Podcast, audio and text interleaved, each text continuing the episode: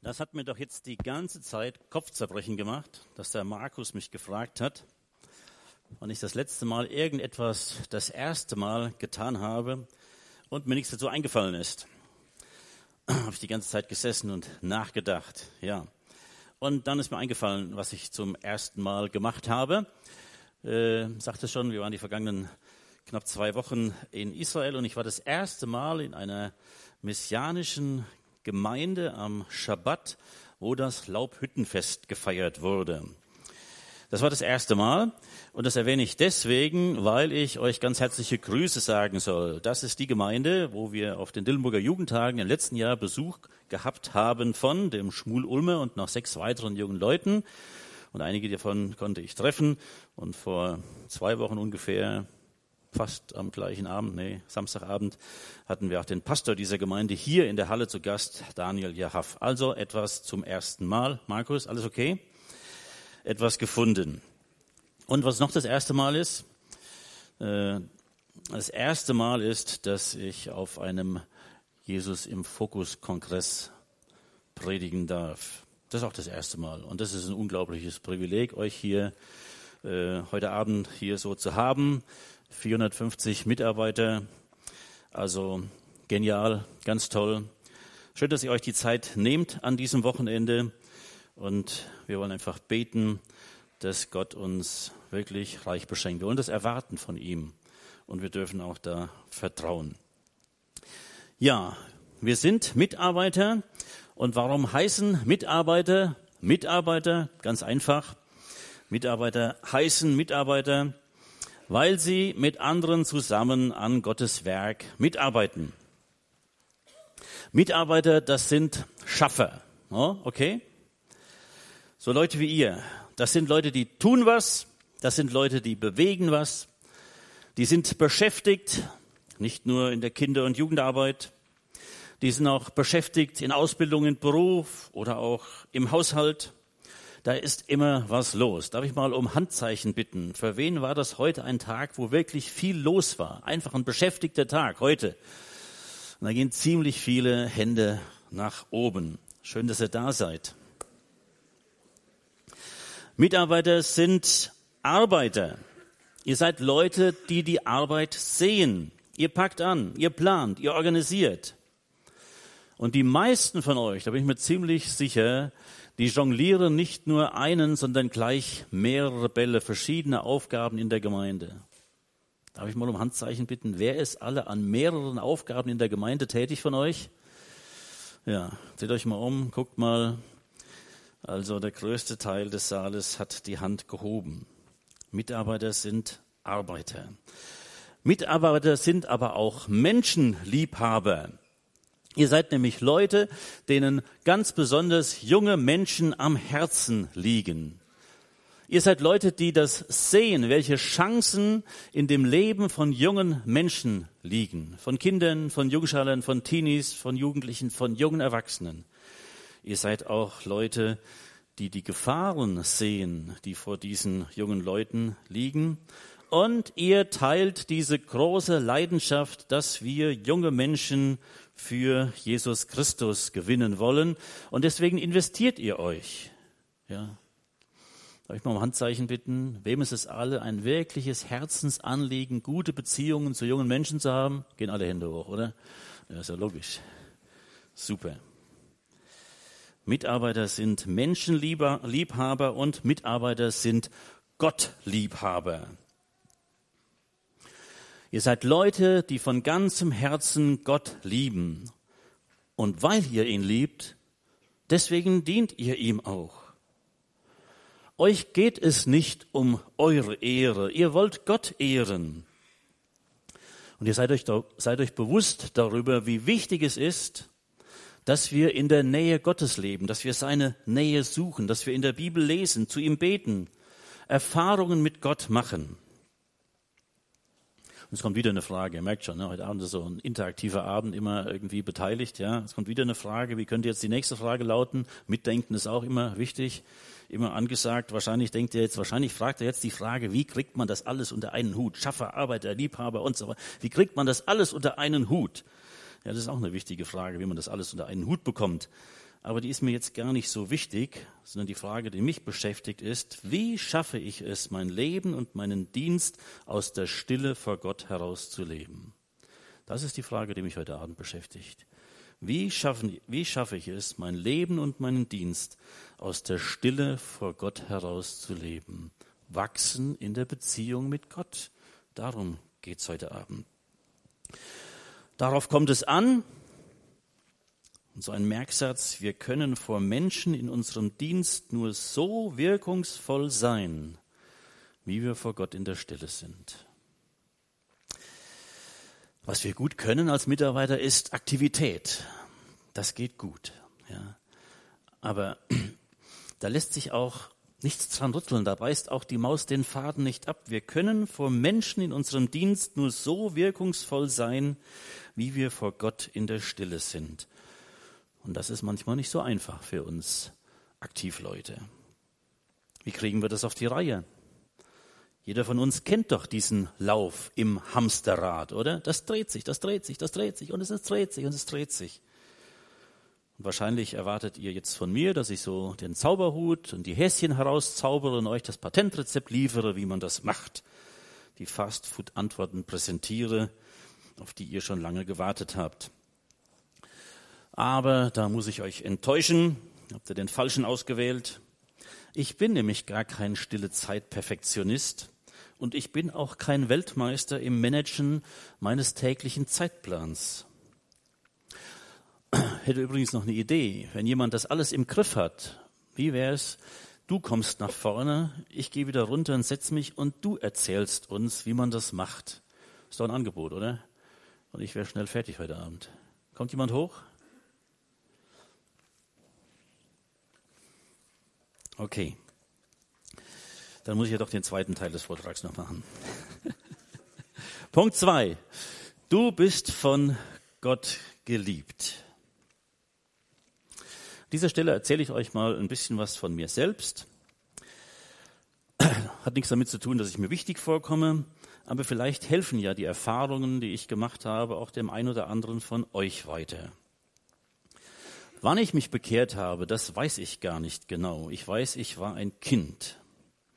Und wenn ich mich zurückerinnere und an Gott denke, dann fällt mir immer nur das eine ein. Was denkt ihr, was mir einfällt? Was fällt euch denn ein, wenn ihr euch zurückerinnert an eure Kinderzeit? Was ist das eine, was euch einfällt?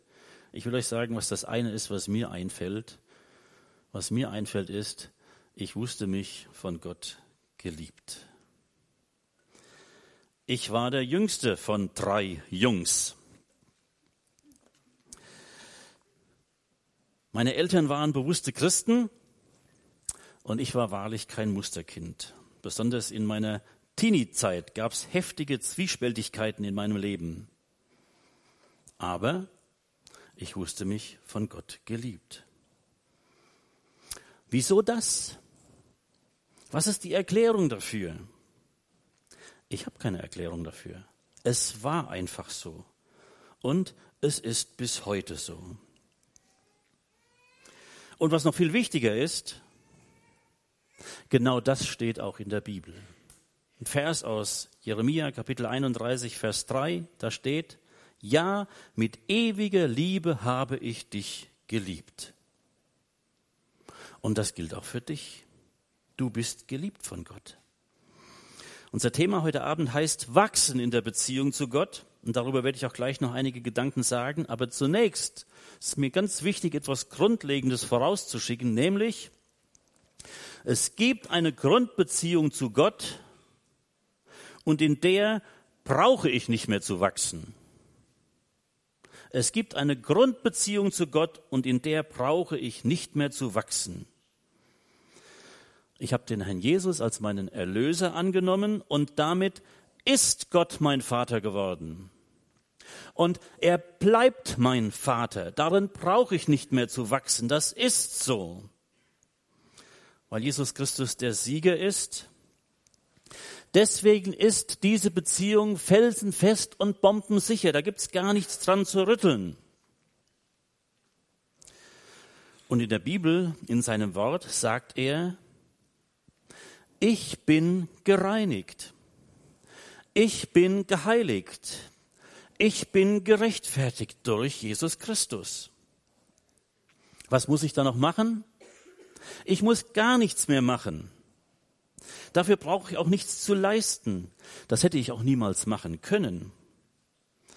Er hat mich passend gemacht für die Gemeinschaft mit Gott, mit dem heiligen Gott, und das gilt.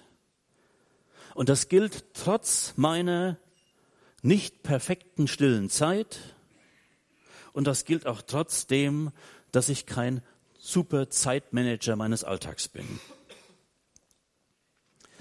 Aber er sagt mir in seinem Wort zu, dass ich, stell dir vor, Erbe Gottes bin. Und nicht nur das, dass ich Miterbe mit Christus, seinem Sohn, bin. Und das gilt nicht nur für mich, sondern das gilt auch für dich. Für dich, für jeden Einzelnen heute Abend hier. Nicht deswegen, weil du so ein super Mitarbeiter wärst, sondern weil du von Gott geliebt bist. Und jetzt stelle ich wieder eine Frage, eine sehr persönliche, und die heißt ganz einfach, glaubst du das? Glaubst du das wirklich, dass du von Gott geliebt bist? Ich lese das mal nach der Luther-Übersetzung, diesen Vers aus Jeremia 31, Vers 3, der gefällt mir so gut, wie der in der Luther-Übersetzung formuliert ist. Da steht nämlich, ich habe dich je und je geliebt. Wunderschönes Lutherdeutsch. Ich habe dich je und je geliebt. Wir machen jetzt den Test. Ich möchte nämlich gerne wissen, ob du das wirklich glaubst. Wenn du das wirklich glaubst, dann lasst uns das jetzt mal gemeinsam sagen. Ja, lasst uns das jetzt mal, nur wer das wirklich glaubt, lasst uns das jetzt mal gemeinsam sagen. Das, was wir da jetzt sehen. Gott hat mich je und je geliebt. Geht das noch kräftiger? Nochmal. Gott hat mich je und je geliebt. Amen ein bisschen noch um das Lutherdeutsch zu erklären, ne? je und je, das heißt, er hat mich geliebt vor aller Zeit und er liebt mich für alle Zeit. Das heißt je und je.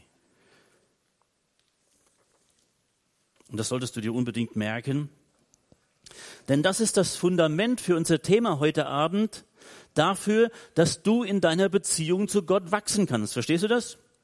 Nur wenn du das glaubst, wenn du das wirklich glaubst, nur dann kannst du in deiner Beziehung zu Gott wachsen, denn wenn du das nicht glaubst, weißt du, was du dann bist? Dann bist du wie ein Fass ohne Boden. Da kippt man einfach immer wieder oben rein und noch ein Vortrag und noch eine Bibelarbeit und noch was, ja. Man kippt immer oben rein und das fließt unten wieder raus. Weil, weil die Grundlage von dir nicht geglaubt wird. Aber ihr habt das ja gerade alle gesagt, dass ihr das wirklich glaubt. Übrigens, deine Kids und deine Teens und deine Jugendlichen, die merken ganz genau, ob du das glaubst oder nicht, ob du dich von Gott geliebt weißt oder nicht. Die spüren das regelrecht. Und du kannst ihnen keinen besseren Dienst tun, als dass du ihnen das einfach vorliebst. Ich bin von Gott geliebt, denn das brauchen die. So, kommen wir zum dritten Punkt. Gott offenbart sich. Wir wollen wachsen in der Beziehung zu, zu Gott. Das heißt, wir wollen ihm näher kommen. Wir wollen ihn besser kennenlernen. Wir wollen ihm nachfolgen und wir wollen von ihm verändert werden. Aber es gibt da ein kleines Problem. Die Beziehung zu Gott unterscheidet sich nämlich von allen anderen Beziehungen, in denen wir leben. Meine Frau kann ich sehen. Meine Kinder kann ich sehen. Meinen Enkel kann ich sehen. Die Geschwister in der Gemeinde kann ich sehen. Meine Kollegen kann ich sehen. Meine Nachbarn kann ich sehen. Aber Gott, den kann ich nicht sehen.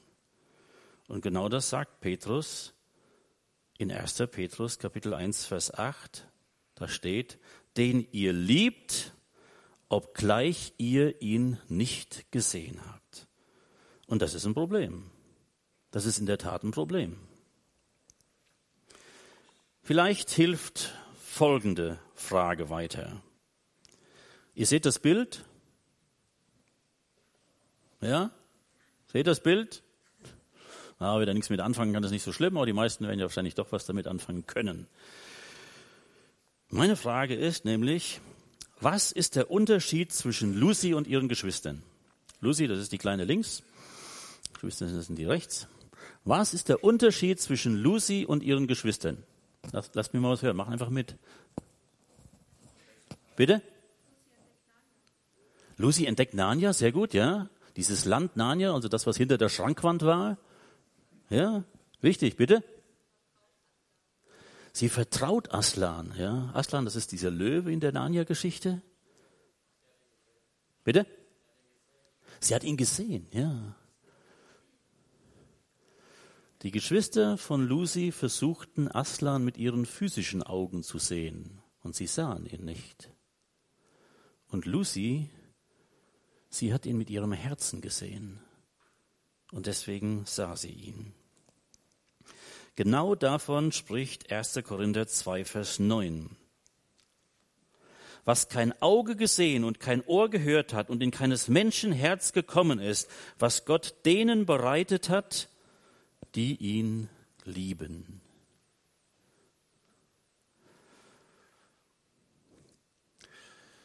Die Menschen, die ich vorhin alle aufgezählt habe, die lieben wir, indem wir unsere natürlichen Sinne gebrauchen. Augen, Ohren, Geruchssinn, Tastsinn, alles das mit unseren menschlichen Sinnen lieben wir. Gott kann ich nicht sehen, Gott kann ich nicht hören, Gott kann ich nicht riechen, Gott kann ich nicht betasten. Lucy löst das Geheimnis. Und 1. Korinther 2, Vers 9 löst das Geheimnis. Denn es steht hier, ja, die Erkenntnismethode, um Gott zu begegnen, sind nicht die menschlichen Sinne, auch nicht die frommen Übungen und Rituale, sondern die Liebe zu Gott. Die Liebe zu Gott. Und das Wesen der Liebe ist, dass sie verlangend ist das Wesen der Liebe ist, dass sie mehr will. Sie sucht nach mehr Intimität. Sie sucht danach, den anderen zu erkennen. Die Liebe will mehr, immer mehr. Kennt ihr ein Lied, das das so irgendwie zum Ausdruck bringt? Fällt euch eins ein? Ah, immer mehr von dir, jawohl. Immer mehr von dir, immer mehr. Immer mehr sein wie du, immer mehr. Immer mehr deine Worte verstehen, deine Werke tun, o oh Herr, immer mehr. Das singen wir jetzt gemeinsam. Ja, das singen wir jetzt gemeinsam. Müsste hier zu lesen sein. Und jetzt singen wir ähm, gemeinsam dieses Lied als, als Ausdruck des, des Wunsches unseres Herzens, dass wir mehr von Gott erkennen, mehr von Gott entdecken möchten. Vielen Dank. Immer mehr, immer mehr von dir. Schauen wir uns mal gemeinsam einen Bibelvers an. Matthäus 7, Vers 7. Bittet und es wird euch gegeben werden, sucht und ihr werdet finden, klopft an und es wird euch geöffnet werden. Erkennt ihr in diesem Bibelvers eine Bewegung, einen Fortschritt? Da finden sich drei Schritte wieder. Schritt eins ist das Bitten. Was denn bitten? Das haben wir gerade gemacht. Herr, lass mich bitte mehr erkennen von dir. Da steckt Sehnsucht drin. Jemand, der das bittet, der ist magnetisch angezogen von ihm. Der will immer ihm immer näher kommen. Schritt zwei, suchen. Wer sucht, macht sich auf den Weg und wird gründlich suchen und er wird ausdauernd suchen. Jemand, der sucht, der schaut sich alles genau an, der schaut unter den Tisch, ob es da zu finden ist, der nimmt sich eine Leiter und klettert nach oben und schaut, ob irgendwie auf dem Schrank das sich versteckt hat, was er sucht. Er macht das Licht an oder er nimmt die Taschenlampe zu Hilfe. Intensives, anhaltendes Suchen. Gott offenbart sich in seinem Wort. Und auch dafür musst du gründlich und ausdauernd suchen. Und du brauchst Licht.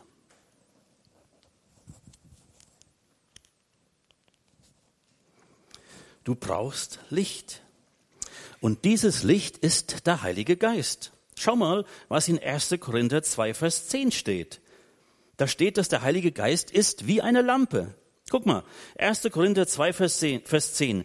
Uns aber hat Gott es geoffenbart durch den Geist. Denn der Geist erforscht alles, auch die Tiefen Gottes. muss ja irgendwie Dinge merkbar machen. Ne? Denk einfach immer dran an die Lampe und der Typ irgendwie sieht ein bisschen merkwürdig jetzt aus. Ja. Du und deine Bibel, stille Zeit, zu Hause in deinem Zimmer, Spaziergang, Wald, was auch immer, keine Ahnung, wo du die Stille suchst. Und was du brauchst, ist den Heiligen Geist. Und er hat es versprochen. Er erforscht selbst die Tiefen Gottes. Er wird dir das offenbaren, was du suchst. Du suchst nach mehr, das ist die Bitte, ja. Und bei dem Suchen, das machst nicht du, das macht er. Er hilft dir dabei.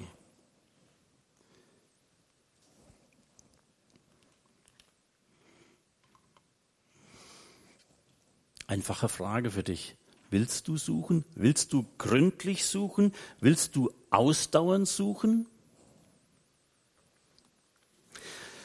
Das lässt sich aber nicht so nebenbei machen. Und bevor ich zum dritten Schritt komme, muss ich dich noch auf etwas aufmerksam machen, nämlich wer sich mit dem Licht des Heiligen Geistes auf die Suche nach einer tieferen Gotteserkenntnis macht, der muss Folgendes wissen, nämlich Tiefere Gotteserkenntnis gibt es nicht ohne tiefere Selbsterkenntnis.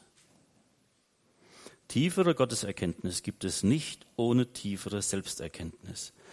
Das Licht des Heiligen Geistes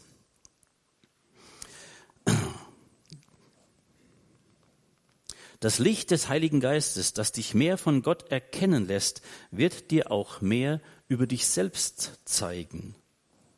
Und das wird nicht nur angenehm sein. Der Heilige Geist wird den Finger auf wunde Stellen in deinem Leben legen. Aber er macht das nicht, um dich zu ärgern, sondern um dich zu heilen, um Wunden zu heilen und um dich innerlich zu heilen. Denn er ist der Heiland Gottes. Okay, jetzt kommen wir zum dritten Schritt. Was war das? Bitten, suchen, anklopfen.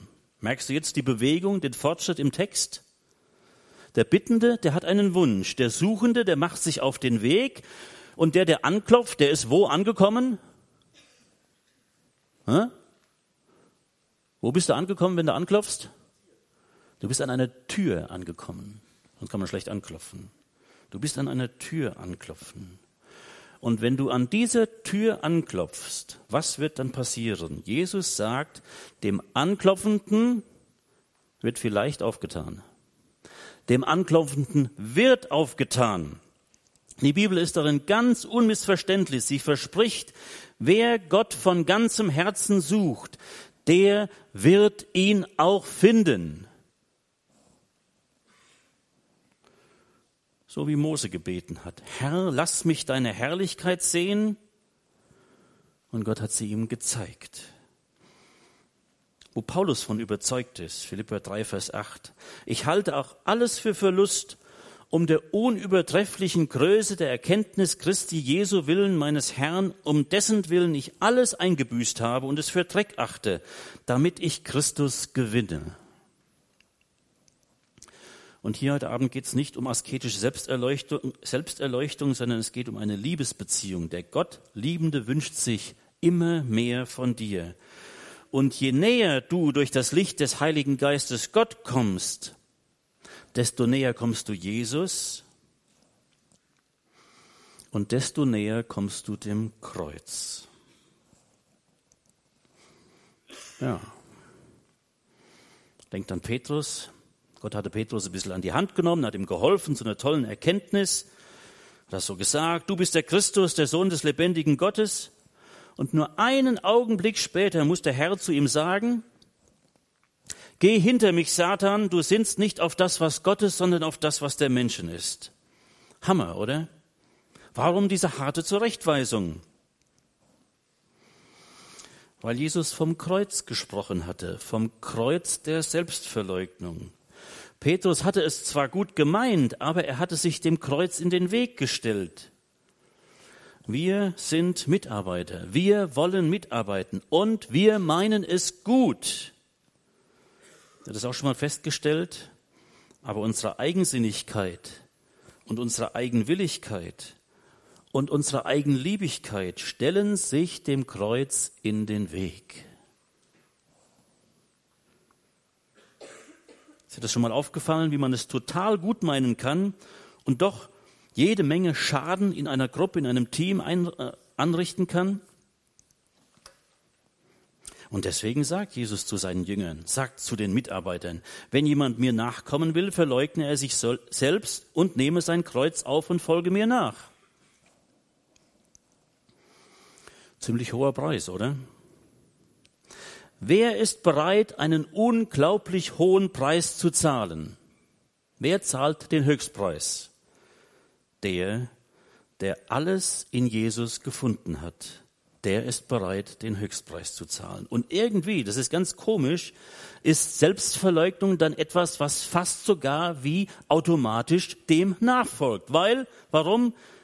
Es ist ihm plötzlich klar, wenn ich Jesus nachfolge auf diesem Weg der Selbstverleugnung, ich verliere ja gar nichts, sondern ich gewinne ja gerade den Hauptgewinn. Es ist leicht zu sagen, immer mehr von dir, aber je näher wir Gott kommen, desto ähnlicher werden wir Jesus werden. Fallen euch dazu Beispiele aus der Bibel ein? Leute, die irgendwie so einen Wunsch hatten, Gott näher zu kommen? Mal so ein bisschen Bibelquiz machen. Fallen euch Leute ein?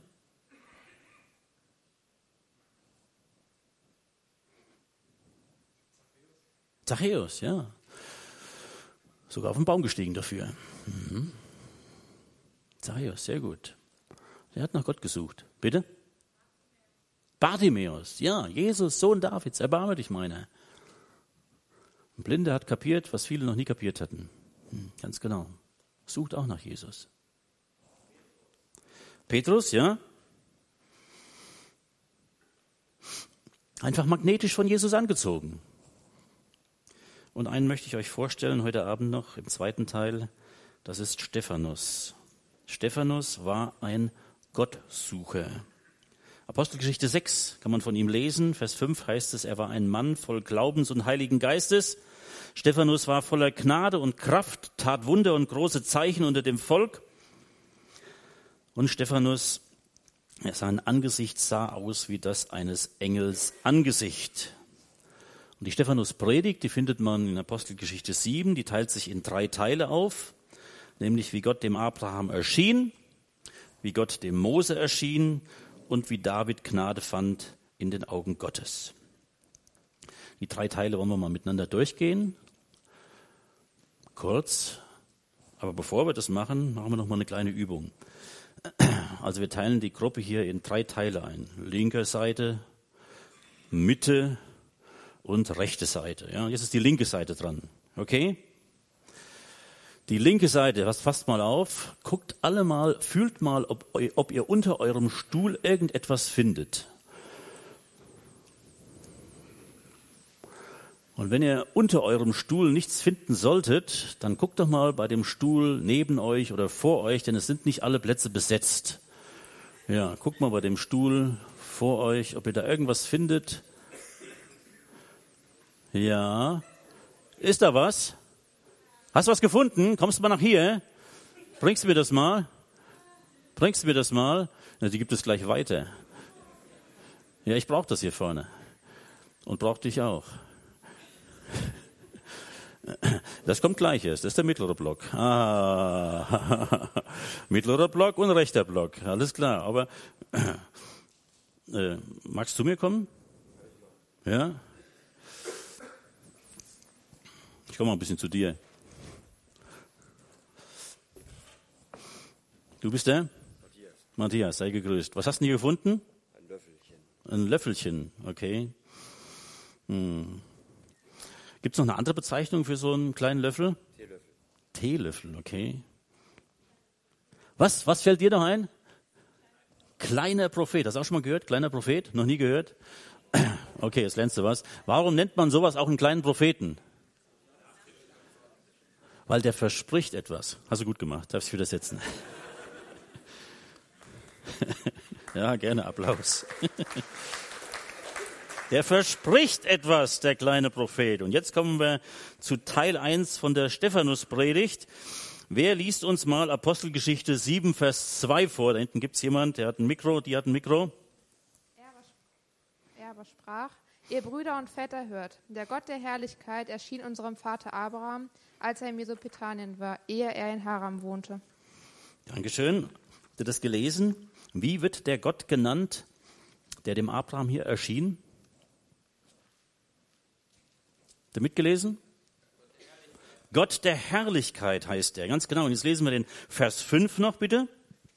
Und er gab ihm kein Erbteil darin, auch nicht einen Fuß breit. Und er verhieß, es ihm zum Besitztum zu geben und sein Nachkommen nach ihm, obwohl er kein Kind hatte.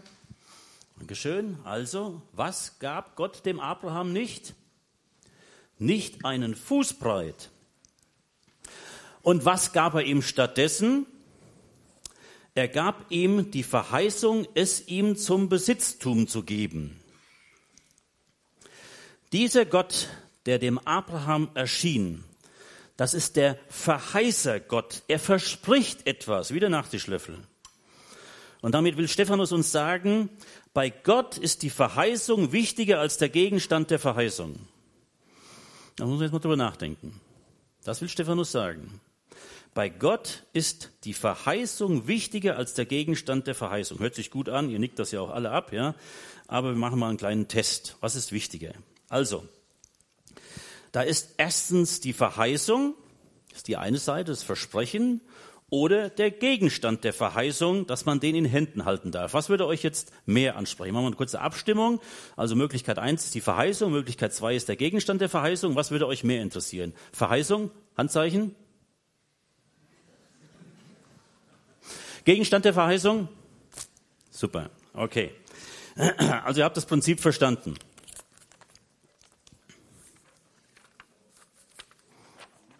So, wir haben hier einfach zwei Zettel. Ja? Und äh, ich fange hiermit, mal an. Ich verspreche dir, dich reich zu machen. Ja, das ist die Verheißung. Versteht ihr das? Das ist die Verheißung. Und das ist ist ein bisschen kleiner hier, ein bisschen farbiger und da steht eine Zahl drauf, sonst ist es nichts Besonderes. Ja? Machen wir nochmal Abstimmung. Wofür würdet ihr euch mehr interessieren? Möglichkeit eins. Also recht zu machen. Es gibt doch ein paar Leute, die in mich glauben hier. Nicht für Möglichkeit. Möglichkeit zwei. Ja, Es funktioniert, wunderbar. Ich habe mir das genau vorher so gedacht. Ja, das tue ich aber wieder weg. Ähm,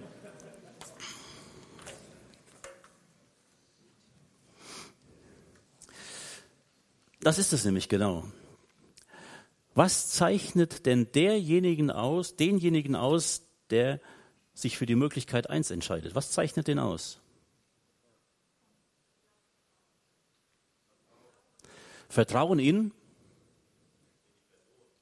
Vertrauen in die Person, ganz genau. Das Vertrauen in die Person ist so groß, dass du ihn mit so läppischen Sachen überhaupt nicht locken kannst. Kannst du gar nicht. Und wir haben gerade eine Verheißung gelesen vorhin, ja? Also, die Herrlichkeit Gottes zeigt sich zuerst in dem, der die Verheißung gibt und nicht im Gegenstand der Verheißung. Dieses Buch ist voller Verheißungen. Und die spannende Frage ist, ob wir dieses Buch bloß für wahr halten oder ob wir dem vertrauen, der diese Verheißungen gegeben hat. Und das ist eine sehr persönliche Frage. Das wird entscheiden darüber, ob wir in unserer Beziehung zu Gott wirklich wachsen. Denn wir werden nur in unserer Beziehung zu Gott wachsen, wenn wir in den Geber der Verheißungen mehr vertrauen als in den Gegenstand der Verheißung. Erinnern wir uns nochmal? Bittet. Wie ging es weiter? Wie bitte? Und es? Es wird euch gegeben werden. Sucht und ihr? Klopft an und? Es wird euch aufgetan werden. Alles Verheißungen. Steigt dein Appetit, dich mehr mit diesem Buch zu beschäftigen? Weil das, das ist mehr als ein Buch. Das sind Gottes Worte. Das ist eine Begegnungsebene mit dem lebendigen Gott. Sich mit dem Heiligen Geist auf die Reise zu machen. Versteht ihr jetzt, woher meine Leidenschaft kommt, jungen Menschen die Bibel lieb zu machen? Weil ich glaube, dass sie das in ihrer Beziehung zu Gott wesentlich und bleibend verändern wird. Kommen wir zum Teil 2, aber bevor wir zum Teil 2 kommen, müssen wir mal hier in der Mitte unter den Stühlen gucken, aber irgendjemand war da schon, ist da schon fündig geworden. Kommst du mal? Was hast denn du gefunden?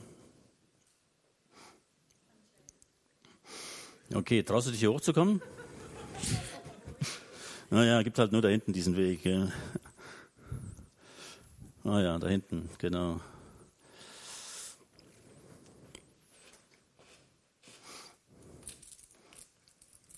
Okay. Was hast du gefunden? Handschellen. Handschellen hat sie gefunden. Wie funktioniert das? Ach, die, die, die, die, traut mir auch nicht, gell? Okay, ähm, darfst behalten. Schenke ich dir.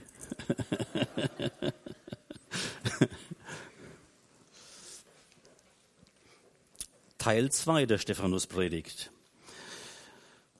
Karina, liest uns die Verse 31 und 32? Als aber Moses sah, wunderte er sich über die Erscheinung. Während er aber hinzutrat, sie zu betrachten, erging die Stimme des Herrn. Ich bin der Gott deiner Väter, der Gott Abrahams und Isaaks und Jakobs. Mose aber erzitterte und wagte nicht, es zu betreten, es zu betrachten. Dankeschön. Hier ist es der Gott der Väter, der Gott Abrahams, Isaaks und Jakobs, der dem Mose erschienen ist. Und wir lesen in Kapitel 7, Vers 34, liest uns das auch? Gesehen, gesehen habe ich die Misshandlung meines Volkes, das in Ägypten ist, und ihr Seufzen habe ich gehört. Und ich bin herabgekommen, sie herauszureißen. Und nun komm, ich will dich nach Ägypten senden. Wozu ist dieser Gott gekommen? Er ist herabgekommen, um herauszureißen, ja? Um zu erlösen, um diese Handschellen zu öffnen. Der Gott, der dem Mose erschien, hat das Volk Israel aus der Sklaverei befreit. Und Jesus Christus ist der Mose des Neuen Testaments. Er ist gekommen, um uns herauszureißen. Woraus? Aus der Gefangenschaft von den äußeren Dingen? Darf ich fragen, was bedeutet für dich Outfit und Schönheit und Autos und Hightech und Karriere? Bist du gefangen von äußerlichen, von vergänglichen Dingen? Merkst du was? Das Licht des Heiligen Geistes leuchtet in dein Herz hinein. Der Heilige Geist legt seinen Finger auf wunde Punkte in deinem Leben. Der Erlöser Gott ist gekommen, um dich frei zu machen. Wirklich frei. Frei für Gott, frei für die Mitarbeit in seinem Reich und in seiner Gemeinde. In Kapitel 7, Vers 39 kann man lesen, was die alttestamentlichen Väter gesagt haben. Stephanus sagt, unsere Väter aber wollten nicht gehorsam sein. Das ist die Frage auch an dich heute Abend. Willst du dem gehorchen, was Gottes Wort sagt? Ja, bevor wir zum dritten Teil kommen, ihr da hinten dürft auch mal unter den Stühlen suchen, ob ihr irgendwas findet. Oder seid ihr schon fündig geworden? Wirklich, ist jemand fündig geworden? Komm mal bitte nach hier.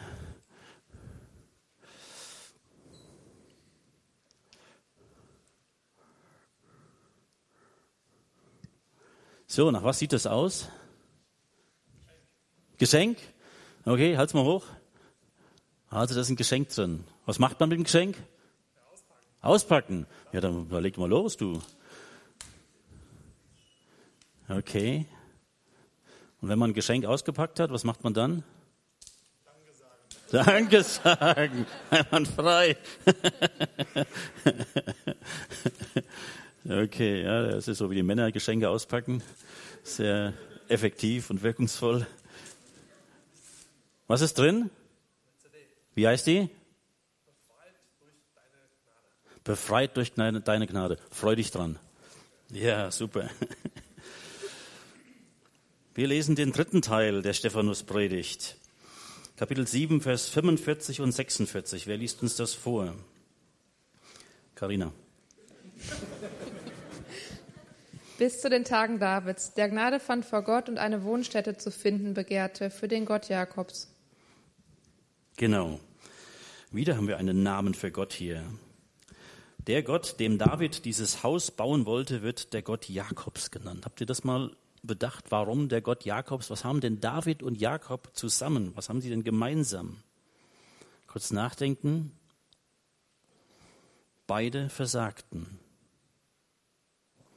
Beide waren bereit, Buße zu tun. Und beide wurden trotz ihres Ungehorsams zu Segensträgern für das Volk Gottes. Und damit geht es hier um welchen Gott? Beide begegneten dem Begnadiger Gott. Deswegen auch das Geschenk. Ja, es ist der Begnadiger Gott. Du bist Mitarbeiter, hast Verantwortung für junge Menschen, du willst Gott von ganzem Herzen dienen, du bist motiviert, aber du wirst doch deinen eigenen Ansprüchen nicht gerecht, oder? Dann halt dich fest daran. Du dienst dem Begnadiger Gott. Heb nicht ab, indem du meinst, du müsstest Gott durch Leistung gefallen und lass dich nicht runterdrücken, weil du deinen eigenen Ansprüchen nicht genügen kannst. Such seine Nähe. Ruhe bei ihm aus. Lass dir an seiner Gnade genügen. Freu dich an seinen Gnadengeschenken. Die Bibel ist voll davon. Wie war das nochmal? Was macht man mit einem Geschenk? Auspacken. Sich dran freuen. Ja, pack ihn aus. Freu dich an ihm. Pack das Wort Gottes aus. In ihm sind verborgen alle Schätze der Erkenntnis und der Weisheit. Freu dich an ihm. Er hat dich gesegnet mit jeder geistlichen Segnung in der Himmelswelt. Und überleg dir, wie kann ich Ort und Zeit der Stille finden? Darauf kommt es jetzt an. Wie kannst du Ort und Zeit der Stille finden für dein persönliches Rendezvous mit Jesus, mit deinem Geliebten? Und ich weiß, du wünschst dir das total, aber du hast schon Angst vor deinem viel beschäftigten Alltag, Montag, und kennst ja auch dein chaotisches Zeitmanagement und wie schon so oft viele gute Vorsätze kaputt gegangen sind. Nein, das muss so nicht werden. Du kannst dir jetzt gleich ein wenig Zeit nehmen und aufschreiben. Aufschreiben, was du ändern willst und wie du das ändern willst. Und ich möchte dir Mut machen, mach dich verbindlich. Sprich mit jemand drüber. Hol dir einen Rechenschaftspartner ins Boot. Bevor wir dazu kommen, möchte ich aber noch kurz die Eckpunkte wiederholen, die wir heute Abend besprochen haben. Wir erinnern uns, Weißt du noch, was das Fundament ist?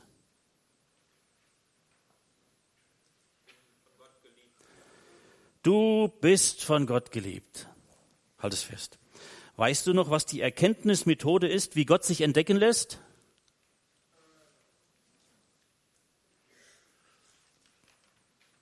Das hat Gott denen geoffenbart, die ihn lieben. Liebe ist die Erkenntnismethode, nicht Wissen, nicht Erfahrung, nicht Tradition. Weißt du noch, wer die Tiefen Gottes erforscht?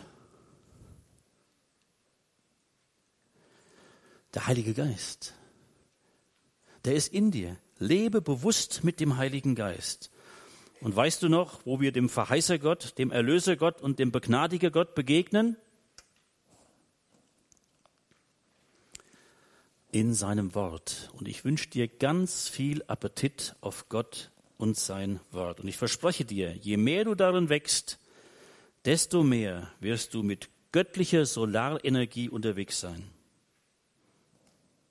Du wirst nicht mehr abhängig sein von den Aufbauspritzen christlicher Events. Du wirst sein wie ein Baum am Bachufer, der seine Frucht bringt zu seiner Zeit. Jetzt könnt ihr in euren Programmheften könnt ihr äh, Fragen zum Nachdenken finden zu diesem Vortrag. Die erste Frage ist die, was wünschst du dir für deine Beziehung zu Gott? Und die zweite Frage ist die, was willst du an deiner persönlichen Zeit mit Gott ändern? Und bevor wir gleich zusammen beten werden, hat jetzt jeder mal zwei Minuten Zeit für sich, kann darüber nachdenken, anfangen darüber nachzudenken. Aber du nimmst ja das Programmheft mit nach Hause oder in dein Quartier. Und ich wünschte mir, du setzt es fort, darüber nachzudenken und machst dich verbindlich mit einem Rechenschaftspartner. Jetzt sind erstmal zwei Minuten der Stille und jeder kann etwas für sich notieren in diesem Heft zu diesem Denkzettel.